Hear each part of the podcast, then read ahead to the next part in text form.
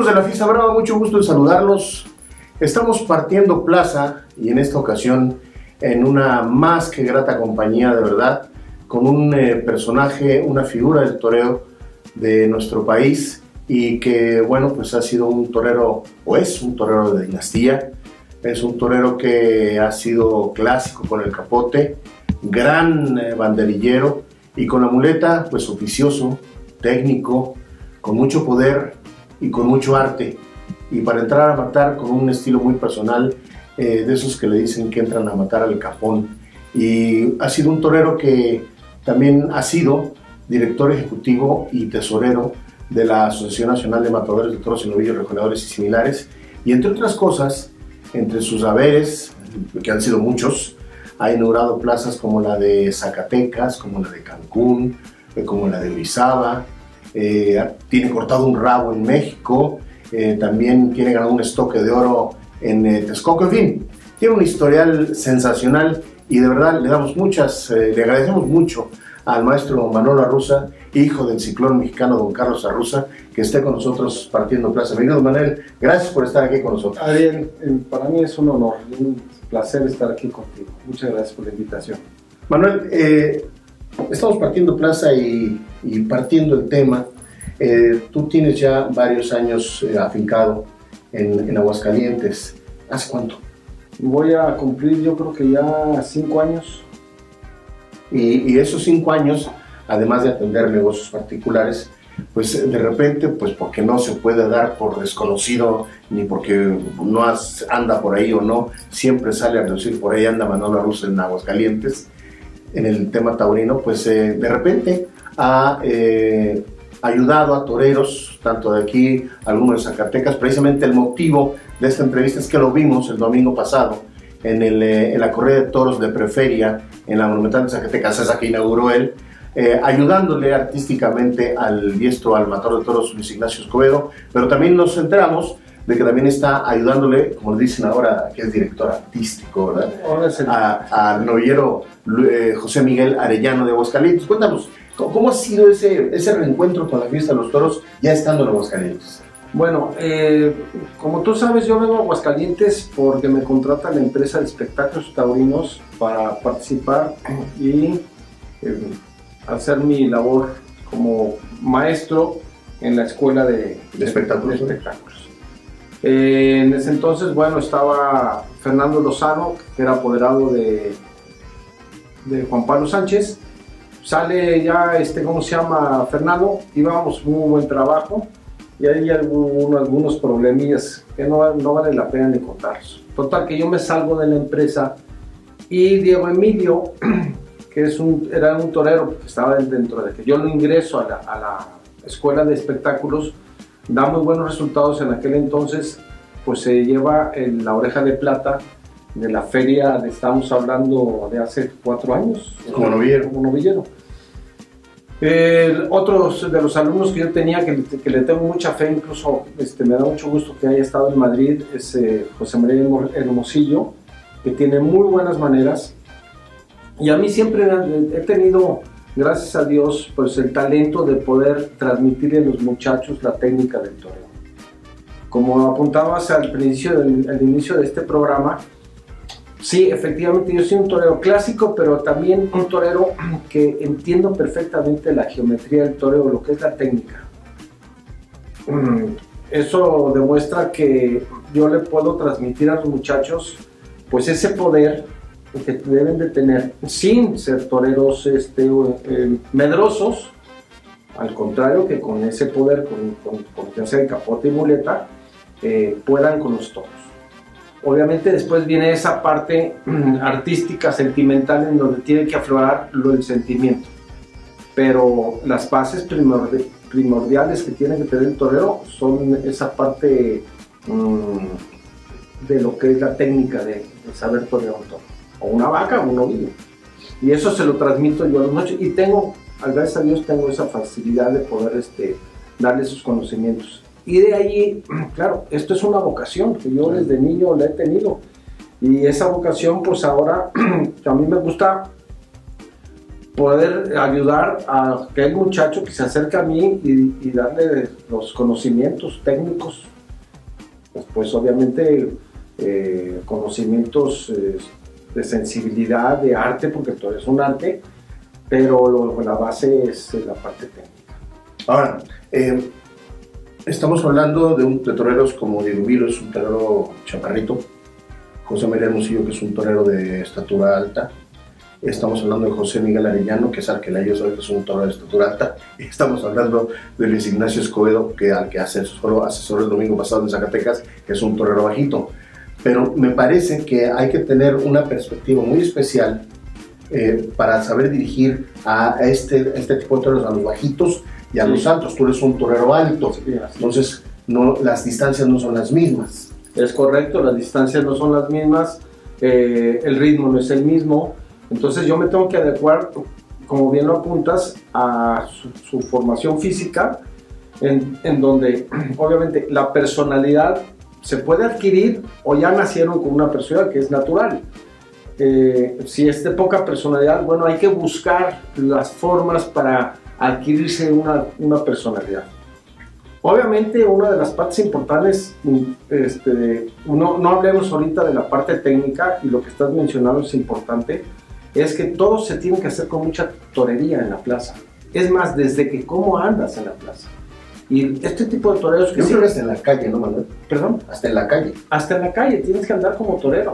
Entonces, eh, rematando una serie de muletazos entrenando de salón, porque como yo digo, el torero de salón es un laboratorio, un laboratorio en donde uno tiene que fijarse en todos los detalles no nomás es ir a pegar muletazos sin ton ni son, sino hay que estudiar muy profundamente lo que es la técnica y también esta parte eh, corporal, estética, que tú te vas a vender en un ruedo, porque al final de cuentas tú eres un artista que el público le tienes que agradar lo que tú vas a hacer en un ruedo. Y sí, efectivamente, yo respeto eso, si yo no me meto y no me gustaría definitivamente hacer eh, una copia, en, una calca en todos los toreros de, una forma de ser, sino que a mí si me dice un torero, maestro, a mí me gusta eh, quebrar mucho la cintura, si va de acuerdo a su estatura, bueno, pues yo le enseño en su estilo lo que es quebrar la cintura. Si quieres ser un torero más vertical, por ejemplo, eso me pasó con Chema Hermosillo. Ahora ya ha cambiado porque este, obviamente, a lo mejor los que le están dando las, eh, las instrucciones es muy diferente. Yo considero y se le dije siempre yo a Chema, Chema, tú eres un torero, como eres muy alto, tú eres un torero que debes de quebrar ligeramente la cintura, pero muy vertical y acompañando con el cuerpo. Que fue como, como lo hizo en aquel encuentro de escuelas taurinas que se llevó la oreja de bronce, que causó buena impresión. Sí, como Ahora lo veo toreando muy retorcido, muy capetillo, pues. Bueno, si él lo siente así, pues que lo siga haciendo. Mi opinión es, obviamente, que tiene que ser lo contrario, o sea, tiene que ser un torero que sí quiebre su cintura, pero que tenga mucho acompañamiento con el cuerpo. Tú eres un torero que empezó en el arranque de los años 70. Sí. Eh, si mal no recuerdo, debutaste en el 71 en Aracena 72. En, en, España. En España, la Prácticamente hiciste tu carrera nobiliaria en España, prácticamente. Y luego viniste a tomar la alternativa en el 73 en, en Guadalajara. Correcto. Pero has vivido la década de los 70s, 80s, 90s y te despides definitivamente el 8 de noviembre de 2009 en la Plaza México, alternando con Ponce, con Fermín Espínola, con el toro veracruzano de San José, que fue el de la despedida. El último que maté en mi vida, es correcto. Ah, estamos hablando de 70, 80, 90 y parte de los 2000. Estamos hablando de cuatro décadas. ¿Cómo has ido viendo la evolución del toreo y qué te parece cómo está ahora? Tú que alternaste con toreros de varias generaciones. Sí, eh, hoy en día se torea mucho mejor que en, nuestra, nuestro tiempo. ¿eh? Muchísimo. Eh, afortunadamente ha tenido evolución en el arte del toreo eh, se ponen más cerca los toreros. Entonces esa evolución obviamente ha exigido a estos nuevos, nuevos valores que van saliendo y que les aprietan las, las figuras actuales, tanto españolas como mexicanas. en ese sentido sí he visto una gran evolución en el toro, incluso incluyendo también el toro bravo mexicano, mucho mejor presentado, con los cuatro años, porque así verdad, pues en mi época, estamos hablando de los años 70, que pues partía el bacalao, Manolo Martínez, Eloy Cavazos y Curry Rivera eran las grandes figuras de que, yo entro un poquito después de Mariano Ramos y no era fácil, ¿eh? pero era un toro más a modo en ese sentido, más, con más movilidad, si se puede decir, que ayudaba más, pero en cuanto a presencia no era el volumen que se está eh, lidiando hoy en, las plazas de la República. Tenías, obviamente, pues, todo tiene su, su complejidad para poder colocarse con, y codearse con las figuras del toreo, como es hoy en día. Pero sí yo noto una cosa, y no es con el afán de crítica, y lo tengo que decir, que hoy en día hace falta toreros con personalidad propia. Yo veo que se torea mucho mejor que antes, pero haz de cuenta que están cortados con la misma tijera en cuanto, o sea, son muy poquitos los toreros que se ha vuelto mecánico. Muy mecánico en ese sentido. podríamos, este, me atrevo, ¿no? Este, Un poquito desalmados, sin, sin alma. Mm, podríamos decir. Hay toreros con alma, pero les falta ese sello de una personalidad propia. En mi época, o sea, si tú veías en una foto, por decir un ejemplo, una foto un torero de cualquiera de nosotros de espaldas pegando un muletazo, tú decías, este es Manolo Martínez, este es Eloy Cavazo, este es Cur Rivera, este es Miguel Espinosa Armillita, este es Manolo Arruza, este es Antonio Lomelín. O sea, cada quien tenía su propio sello, muy marcado. Hoy en día falta eso. Eh, hablábamos de que prácticamente tú hiciste tu carrera novilleril en España, pero eran tiempos difíciles para que un torero mexicano hiciera eso. Muy contados, muy contados, como David Silvetti, como Miguel Espinosa, pero eran por cuestiones prácticamente inclusive familiares. Actualmente, con los intercambios que se han dado por las escuelas taurinas, ya el acceso de los toreros mexicanos, desde que son becerristas, eh, de novillos sin caballos, con caballos, hasta que son matadores de toros, resulta más fácil el, meterse al mercado taurino español. Eh, ¿Eso es beneficioso para el torero mexicano? Sí, por supuesto. Este, ahora mismo hay este, un campo mucho más abierto, de más oportunidades para los este, novilleros. Y te lo digo porque, por ejemplo, en, mi época, estamos hablando de 1972, que llegó a España, y don Andrés Gago, que fue mi apoderado, apoderado de mi, padre, este, que fue como mi segundo papá, don Andrés, Dios lo tenga en su santa gloria, un hombre con una sabiduría taurina increíble y yo recuerdo que don Andrés quiso que yo toreara novilladas porque era la preparación, todavía se acostumbra en España de torear novilladas sin caballos.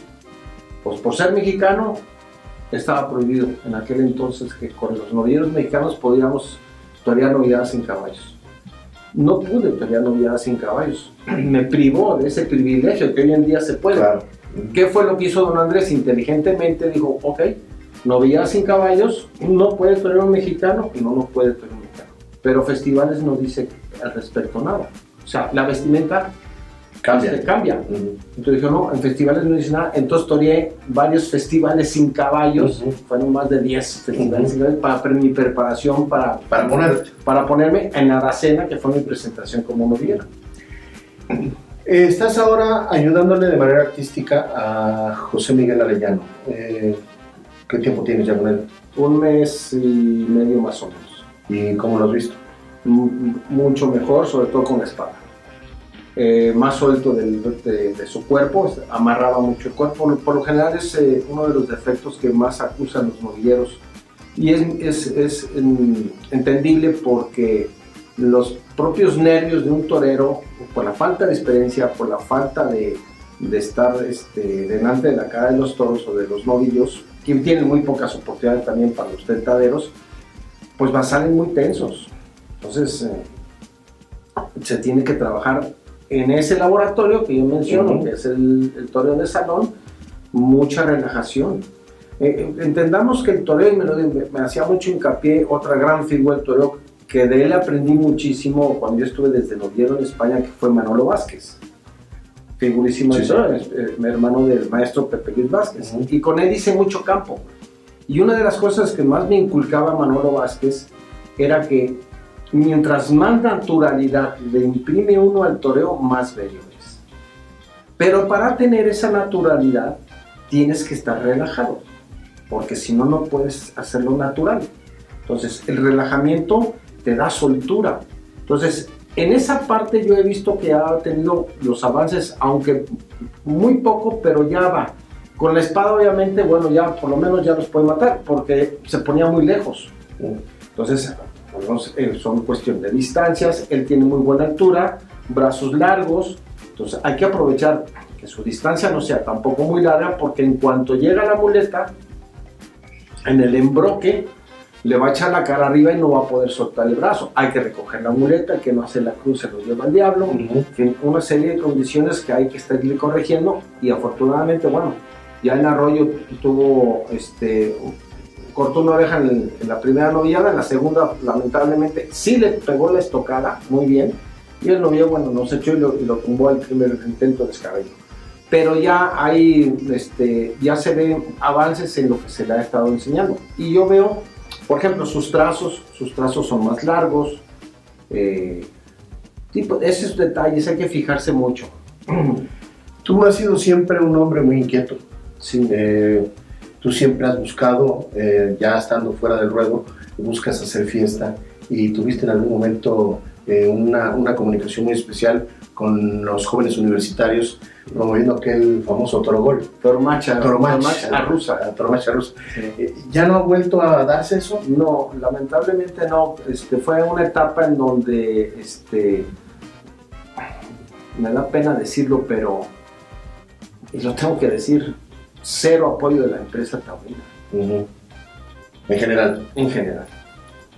Yo iba con las empresas, más o menos en aquel entonces estaba David Clemente como eh, gerente operativo de espectáculos. Sí, fue de los que más aportó, ¿no? Pero pues te rentan la plaza, tienes una serie de gastos, o sea, tenía que yo recurrir, por ejemplo, a la Cruz Roja o a, o a algunas fundaciones para que lo que se recaudara fuera para las fundaciones. Yo no lo quería hacer por dinero, o sea, la idea era promover la fiesta de los toros mediante un juego taurino y quién mejor que los jóvenes, ¿no? Sobre todo los universitarios, para que de alguna manera se fueran enganchando con, la fiesta brava.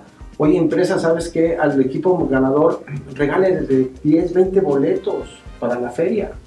Ahí es donde tronaba todo, entonces me costaba dinero. Entonces re- realmente dije, no quiero perder más y lo que quiera, lo que yo quería era pues eh, mm, hacer eh, que la fiesta se conociese mediante este juego taurino.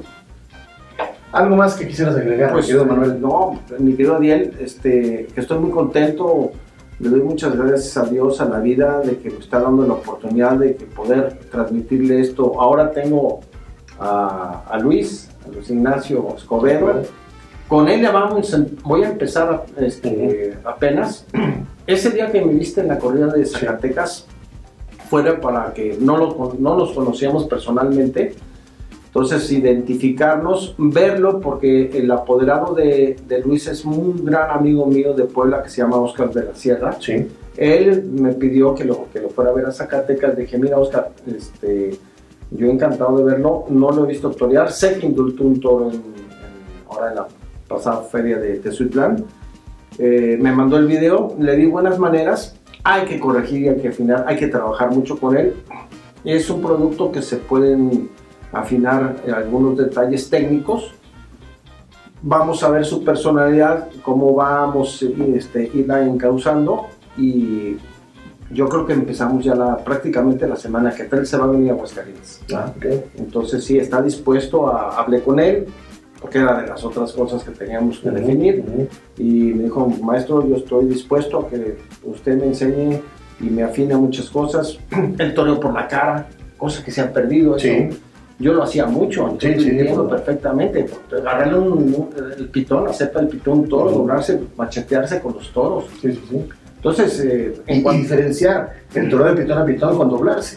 es muy diferente. Ajá. El macheteo con el doblarse, muy diferente. Entonces, bueno, pues estoy feliz, estoy muy contento porque todavía puedo, tengo las piernas todavía con fuerza, porque yo les he visto y todo, o sea, hago ejercicio con ellos que me sirve y repito, Dios gracias, pues eh, encantado de poder estar. Y, y, además déjenme decirle, lo dice, lo, lo dice él de manera sencilla, pero Manolo Rusa en toda su vida ha sido un auténtico atleta, porque tiene mucho, ha tenido o conserva unas condiciones físicas, eh, pues eh, la verdad, envidiables, y la verdad es que como torero y su sabiduría como torero ahí quedan, ha quedado de manifiesto en todas estas décadas que ha sido torero activo y ahora que transmite esa sabiduría a otros muchachos que están empezando. Manuel, de verdad, gracias, gracias de verdad por aceptar esta invitación. Al contrario, mi querido Ariel, este, partiendo plaza. Partiendo plaza. Partiendo plaza, señores, pues no se lo pierdan y un gran abrazo a toda la afición. Así es, así terminamos en esta emisión y ya nos estaremos escuchando y viendo la próxima semana y recordándole sobre todo al maestro Manolo Rusa que cuando la inteligencia humana y la irracional belleza animal se conjugan en la arena, surge el toreo, arte y bravura en escena. Hasta la próxima.